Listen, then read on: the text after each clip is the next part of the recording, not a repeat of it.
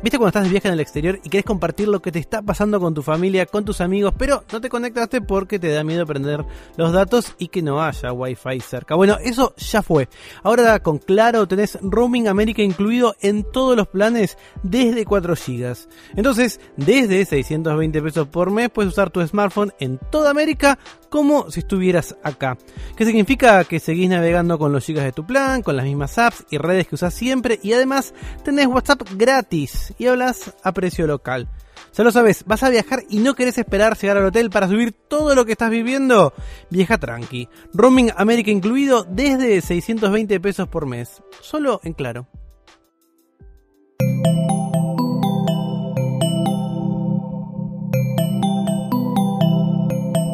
Estás escuchando Posta, Radio del Futuro.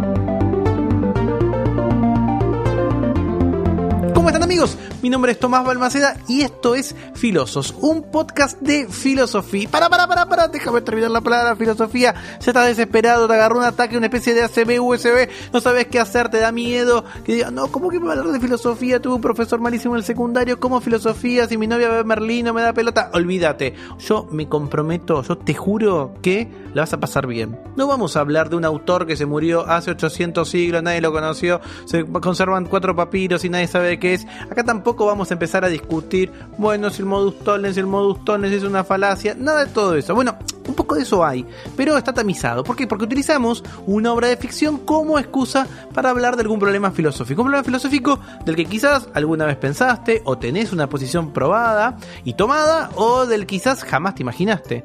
Acá en Filosos lo que hacemos es abrir preguntas. Mi nombre es Tomás Balmaceda y esto es Filosos, problemas reales de la filosofía inspirados en la ficción. Lo que vamos a hablar en este Filosos es sobre Ratatouille y la cultura del comer. Como ustedes saben, Ratatouille es una película yankee estadounidense de animación de Pixar que se estrenó el 21 de junio de 2007.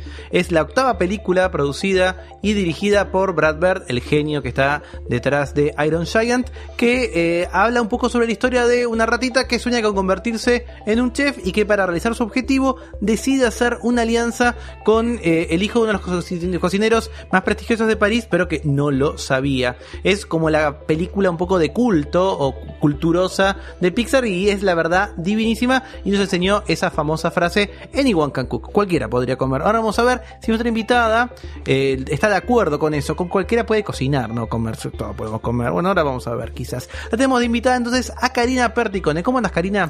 Hola, buenas tardes.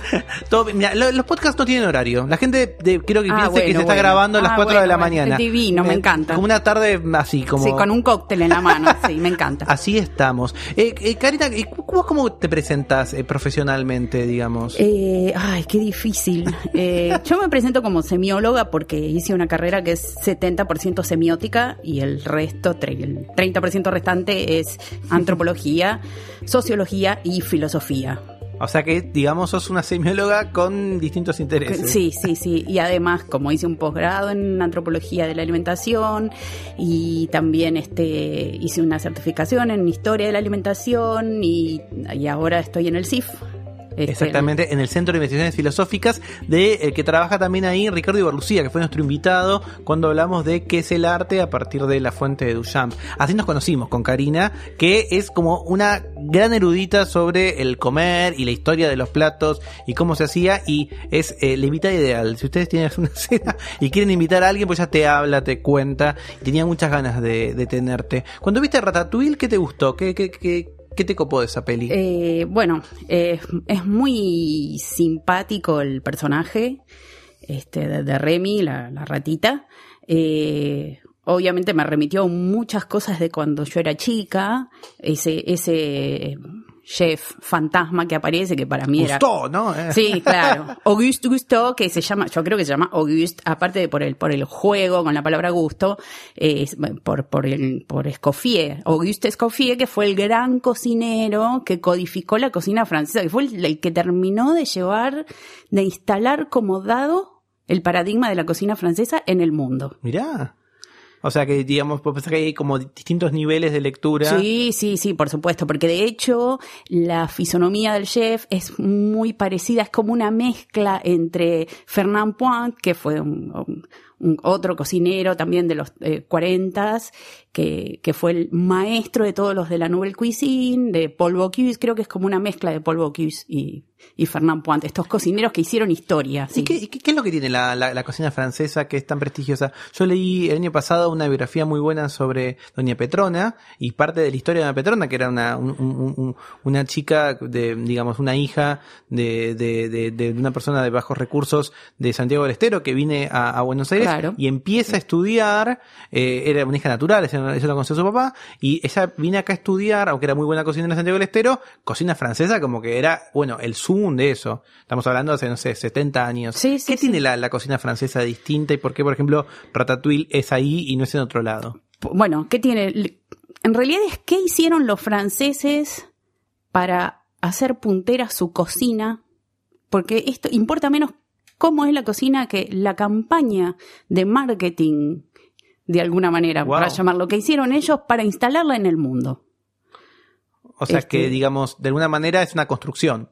Como todo, como absolutamente todas las cocinas son construcciones y ahí nos estamos acercando a lo que a mí me interesaba contar o por lo que me interesaba arrancar con desde Ratatouille, que es con, con lo que a mí no es que no me gustó de la película, pero me porque no se puede pretender otra cosa de una película que es para chicos, que es entretenimiento, que es de dibujitos, pero la película eh, muestra, o carga eh, muy claramente con un, con un paradigma específico que está muy presente en el mundo de la cocina, de, la cocina profesional, eh, hasta el día de hoy. Y es algo que, si bien hoy se, o sea, cambió mucho el mundo de la cocina de cuando yo era chica ahora. Se quebró el paradigma universal de lo francés, este, empezó esta cosa de que mm, parar con el restaurante de lujo y que sea más relajado y que la calidad de los ingredientes sea lo principal. No sé si viste que, acá en Buenos Aires mismo es otra, otra cosa. Ya no, no, no está más lo que en los 90 se llamaba el Power Restaurant los restaurantes del poder, que eran vidrieras donde te tenían que ver comiendo y donde comían los políticos, los actores. Y que tenía además una cantidad de, empleados, de gente que te servía y un montón de ritos que después no lo podías reproducir en tu casa, porque digamos... Eh, más allá de que es por supuesto que suele tener muchos cubiertos, yo me acuerdo de chico de ir a ese tipo de restaurantes alguna vez, o invitado o algo que aspiraba a hacer eso en la ciudad que yo era, que era Campana, y yo pues iba a mi casa y yo veía que eso era imposible, porque te, no, claro, que lavar 500, 500 cubiertos, 500 copas, eh, eh, esa idea de las mini, eh, digamos, no sé, digamos, las entradas chiquititas, un montón de nombres sofisticados, eso es verdad que fue cambiando. Sí, fue cambiando, pero se dirigió hacia otro lado. O sea, a ver, el chiste era eso, el chiste era venderte lo que no podías hacerte en tu casa. Entonces, por eso te hacían una, cosa extremadamente trabajada y retrabajada. Entonces, ahora pasó de eso, de esa idea de, lujo en el servicio, en la vajilla, en el emplazamiento, a un producto de, de una calidad y con unas características específicas que vos no vas a conseguir si no es en un restaurante. Bueno, pero un poco Ratatouille, vamos a contar un spoiler, es una película que tiene eh, bastantes años, digamos, de alguna manera, de toda esa sofisticación que iba apareciendo a partir de las fichas que tenían en el restaurante común, termina siendo el último plato, el que conquista al crítico, es un, justamente el plato de Ratatouille, que es un plato que supuestamente él lo retrotrae a su infancia. De alguna manera hay como una parábola porque tiene, porque, porque en realidad la película es cierto, dicen cualquiera puede cocinar, cosa con la que estoy muy de acuerdo, cualquiera puede cocinar y cualquiera puede comer, porque lo que se juega acá y que en Ratatouille no, no, no está mostrado ni está expresado de ninguna manera, es que no, lo que se, lo que están diciendo en Ratatouille de alguna manera, sí, cualquiera puede cocinar, pero no cualquiera puede comer, no cualquiera sabe comer. Mm, tienes razón. ¿Por qué? Fíjate que Remy es un ratoncito que tiene un sentido del olfato y del gusto muy desarrollado y los demás ratoncitos no. Después, para, entonces para los demás, él dice, para mi papá la comida es combustible. Para mí, para él no. Entonces eh, muestran como un conformismo de parte de él. Se conforman comiendo basura.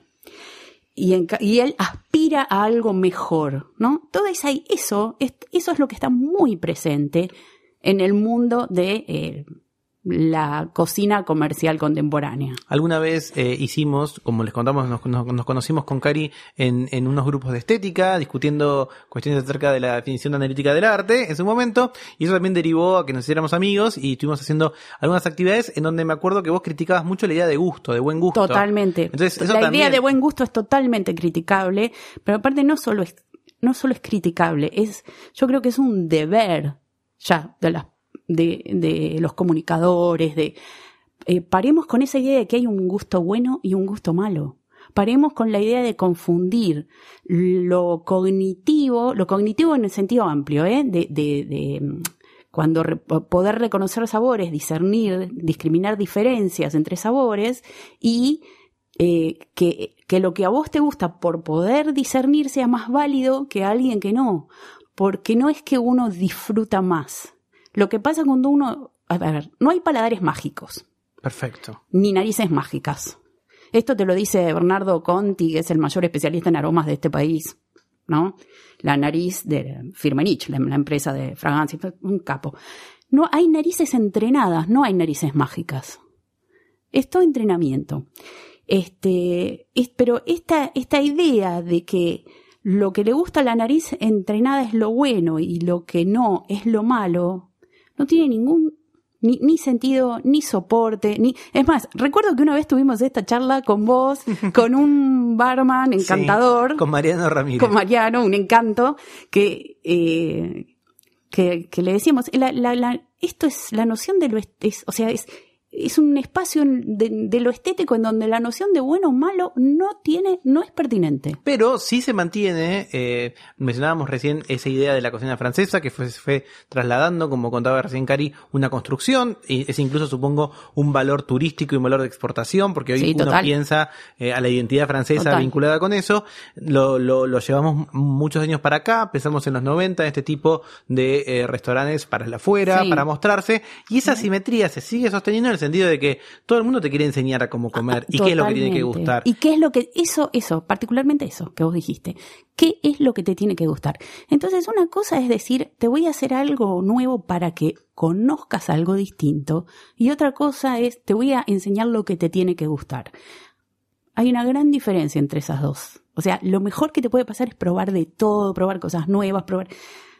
Pero esa bajada de esto es lo que te tiene que gustar, yo creo que es hora, sobre todo en los comunicadores, de empezar a pensar un poco qué está pasando. Mira, hace, hace unos días leí una nota eh, que se preguntaba por qué la lista de los 50 best es tan regresiva culturalmente. O sea, hay una, hay una lista mundial que se llama los 50 mejores lugares para comer o para Claro, tomar. del eh, mundo, supuestamente. que sí. vota solamente gente que certificadamente visitó Claro. determinados lugares. En general, acá, bien a lo argentino, este podcast lo escuchan en toda América Latina, debe pasar también en otros lugares, pero específicamente Sí. es muy argentino, que hacemos la nota, yo soy periodista así que me hago cargo, de los dos argentinos que entraron, los tres argentinos Sí. que están. Y siempre es una parrilla, siempre es Martite, o sea, se mantiene eso, y de alguna manera hay también voces críticas, ¿no es cierto? Frente a eso. Sí, sí, a ver, a mí me encanta que, que me pongo contenta cuando un restaurante argentino entra en la lista, porque no puedo evitar ponerme contenta. Pero por otro lado, eh, lo que digo es, eh, igual no venía esto tanto en los 50 veces, sino la cuestión de lo, lo regresivo. Ok. Entonces, eh, fue un tweet que mandó alguien, alguien que tiene, alguien que hace unos, pod, unos podcasts, Muy perdón, es una, se, se- se me complica la dicción. La es media complicada, yo aprendí. Este, eh, y bueno, y se preguntaba eso. y Yo le respondí que O sea, ¿qué sería regresivo? Que regresivo culturalmente. ¿Por qué? Porque hay un montón de cuestiones de, de justificaciones a la, a la exclusión. Ok. Exclusión de la mujer, exclusión de determinados paradigmas culinarios, exclusión de... Es, es, es que el problema es que hacer cocina a determinado nivel, con determinada cantidad de mano de obra, con determinada cantidad de cocineros por este comensales, es exclusivo, genera exclusión por el costo que tiene. ¿no? Entonces ya, ya de raíz genera, si no, si no hubiese desigualdad social, no había, nunca hubiera, nunca habría habido alta cocina. Lo que llamamos alta cocina. O sea, entonces, obviamente, nadie le pide al cocinero que, que solucione un problema de desigualdad estructural del mundo. Sí, total, total. Nadie. Ento- Entonces, eh, Pero sí, es muy, eh, muy, pero yo lo, lo que digo es, es regresivo en muchos sentidos. Por ejemplo, en este de seguir afirmada en un lugar de el que sabe y el que no sabe. ¿Y qué pasa ahí? Que, por ejemplo, hay muchas cocinas que quedan fuera. Hay cocinas que quedan, cocinas digo en el sentido de mm, eh, con filiación geocultural. Ok, perfecto. Cocinas de países, cocinas de- que quedan afuera. Cocinas de grupos sociales, de regiones, de clases sociales. de- quedan, eh, todo queda fuera de, de, ¿no? de, lo, de lo que se habla, de lo que se vi- visibiliza mediáticamente.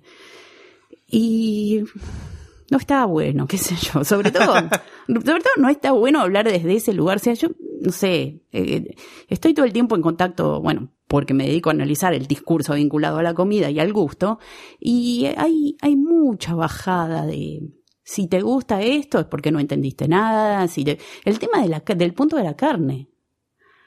Ah, Y ahora, bueno, viste, Twitter lo que es. Está bien, Twitter es un micromundo. Pero bueno, pasan de la carne azul a la que Ah, está sí, seca sí, completamente está- sí, sí, y están tipo los talibanes de los todo talibanes eso. de todo. Y digo, o sea, ¿cuál es el problema de que la persona que va a comer coma en el punto que a él le guste? Si, el- si lo que me como me lo como yo, no se lo come otra persona, ¿cuál es el problema del punto de mi carne? Si me lo voy a comer yo. Digo, o sea ¿no? que, o sea, Eso- me, me encanta esta idea, Gary, porque entonces no es tanto el anyone can cook, o sea, no es solamente que cualquiera puede cocinar, sino que cualquiera puede comer. cualquiera ¿no? puede comer. Finalmente puede claro. elegir hacer eso. Sí. Y ahora, ¿y qué, qué, qué sucede con las tradiciones en este sentido? Porque también es cierto que cada, como contabas vos, cada, cada comunidad, en Argentina además que somos un país tan extenso, hay distintas cocinas y también Sí, las claro. distintas cocinas marcan eh, a veces también eh, de alguna manera cortes sociales, porque incluso hay comidas Por que, supuesto, sí, digamos, sí. en época de crisis no tenés carne o no tenés No, determinada no. cosa, o incluso por una cuestión cultural, quizás acá en Argent en Buenos Aires, donde estamos grabando, no, no sé, la mandioca no es tan fácil de conseguir como se puede conseguir en el norte, Totalmente, como claro. no puedes conseguir en, en el sur crustáceos o un montón de pescados. De alguna manera, eso también te va, eh, de alguna manera, limitando, ¿no? Sí, por supuesto. Sí, sí, sí. o sea, eso ni hay, hay operaciones políticas dentro de la cocina. Sí, por supuesto. Sí. Sí, eso, sin duda. Sin duda. Un, un, un recorte de prácticas culinarias específicos siempre está atravesado por, por, por una, una manera, por una cosmovisión y por una postura política. Siempre. Cuando Y- digo político no estoy hablando de partidos, ¿no? por supuesto. eh, eh, eh, por, suerte, la Sí. audiencia de filósofos, eh, creo que. ah, cierto. Ay, qué bueno. Somos una. Ah, eso me, me No dio te- un relax. No tenemos, no acá no hay grita, Cierto, nada. cierto. Y, y contame, Cari, y de alguna manera, eh, esto también implica que eh, se empieza a pensar a, esta comida con, digamos, o, al hecho de comer, al hecho de la mesa, con todas estas dimensiones. Vos que te dedicas a esto, eh, ¿sentís que eso ya está validado? O, no sé, de, los filósofos que han pasado por acá, vos quizás sos la que trajiste un tema distinto al que generalmente se piensa. Vos, eh, en, tu, biografía, en tu vida cotidiana, en, en, en tu itinerario personal, ¿sentís que ya se puede hablar de estos temas así? ¿O todavía cuando contás que reflexionás sobre la comida, el acto de comer, la cultura culinaria, te miran mal? Eh, no, mal no me miran, mal no me miran. Pero. eh, Karina es muy intimidante, te lo voy a decir. ¿Por qué? ¿De no, verdad? no, no. Me imagino que yo vos te pongo mala cara y siento que tipo vos me devolvés la mala Ah, cara. sí, el que me pone mal. Sí, sí, por lo general sí. Pero bueno, también porque tuve que aprender a hacer así, porque si no, no, no. Viste, es un, en- hay medios en los que o sos así o te llevan puesta. Total. Lamentablemente. Este, bueno, a ver, eh, eh, estar en el CIF para mí era, era una prueba, por ejemplo, porque yo no vengo de, de una formación filosófica y fui, y terminé en el CIF por haber hecho una tesis que era análisis filosófico. Totalmente. Esa fue la, la idea, ¿no? Entonces, por ahí digo, y bueno, hay gente a la que no va a entender de, de una por qué, porque estamos hablando acá de esto y nada, tuve la suerte de caer con ustedes que, y con Ricardo y con, con Diana Pérez que la amo y Eleonora Orlando que también la amo. Entonces, toda gente piola, divina. No, porque de una manera, digamos, cuando uno habla a veces de, de, de- del acervo cultural de las ciudades, de las regiones, de los países, a veces no está puesta la, la comida No, en el medio. No, no, no, Y eso es, no. digo, muy No, complejo, muy complejo. Y es complejo y es difícil de trabajar. Por ejemplo, a mí ahora me, me llamó eh, Ximena Sáenz para eh, trabajar la, la, la relación, no la relación, la, la cocina, la comida como cultura, eh, hacer una serie de charlas y de cosas en el CCK. Y, y es, es muy difícil también porque la gente que está de acuerdo con esto, no Ximena, que es bárbara, pero por ejemplo, muchos cocineros con los que hablé, que les pareció fantástica la idea, eh, pero claro, entendían, cuando yo les decía cocina es cultura, lo entendían como, como cultura en sentido eh, restringido. Como que les estaba diciendo, la- es, la algo elevado, Oh, es algo que... Claro. eh, eh, entonces, bueno, lo primero que tuve que hacer fue eh, todo un desarrollo de qué definición de cultura estamos usando cuando, este, y cuando decimos comida es cultura, cocina es cultura. Y después, bueno, lo otro es, eh, hay algunos filósofos que se han metido en este tema, pero yo sé que soy medio cara dura, no teniendo todavía mi, mi, mi licencia para filosofar. Nosotros para no creemos esto. en la licencia para filosofía. pero no bueno, pero este, pero realmente es, eh, es muy, es, es muy falopa lo que se ha hecho. Y, y lo digo así, falopa.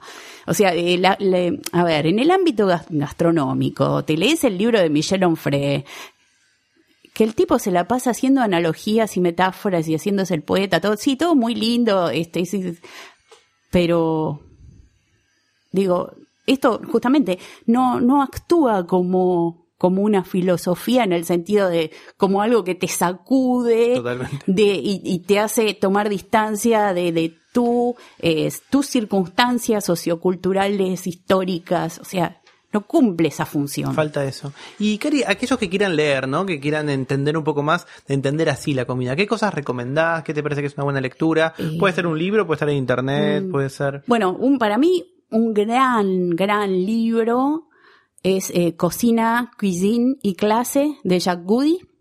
Ok. de 1996, un antropólogo, es que es muy bueno que él empieza comparando eh, dos grupos étnicos eh, africanos, uno con una cocina eh, desarrollada en el sentido de, mm, a ver, como las altas cocinas que son llevadas a cabo por profesionales, están registradas por escrito, están codificadas, eh, ¿no? Eh, tienen una serie de, de- de reglas y se aprenden por educación fo- más formal. Y la otra que es este más doméstica hecha por mujeres. De transmisión oral, de transmisión oral claro este sin registros escritos con eh, entonces está esta idea de que una de que una vale más que la otra y él se pone a estudiar primero por qué pasa esto este, y después cuáles son los discursos que terminan tratando de, de validar es, eh, que esa diferencia es, es, es lícita, o sea, en el sentido de que está bien que así sea porque estos pobres no pueden hacer otra cosa. Este, no, es muy, muy interesante, muy Bueno, interesante. Espectacular. Miren, ¿hasta dónde llegamos pensando en la cultura del comer? ¿Hasta dónde pensamos eso? Eh, síganla a Cari en Twitter, que eh, así como acaba de decir que se peleó un poco por los eh, 50 primeros, suele tener así como eh, tweets provocadores que están divertidos. A veces nunca entiendo con quién te peleas, ahora me fuera de ahí me vas a contar. Ah, obvio. Pero me imagino que ser nombres muy importantes. No, y recuerden que la filosofía puede reflexionar sobre cualquier ámbito de, la, de Sí, nuestra vida claro, cotidiana claro. y hay mucho escondido detrás de la superficie. Totalmente. Incluso en la manera que quizás ahora estás almorzando o cenando escuchando este podcast. Bueno, hay mucha historia, hay mucho pensamiento y hay muchas ideas atrás. Y no dejes que nadie te diga que no tenés buen gusto. Seguí desayunando pizza con ananá. Totalmente. No te no vamos te vamos a bancar a lo que sea. Exactamente. Muchas gracias, Cari, por haber sido parte de Filosos. No, gracias a vos. Esto fue Problemas reales de la filosofía inspirados en la ficción. Auspició este programa. Claro, es simple.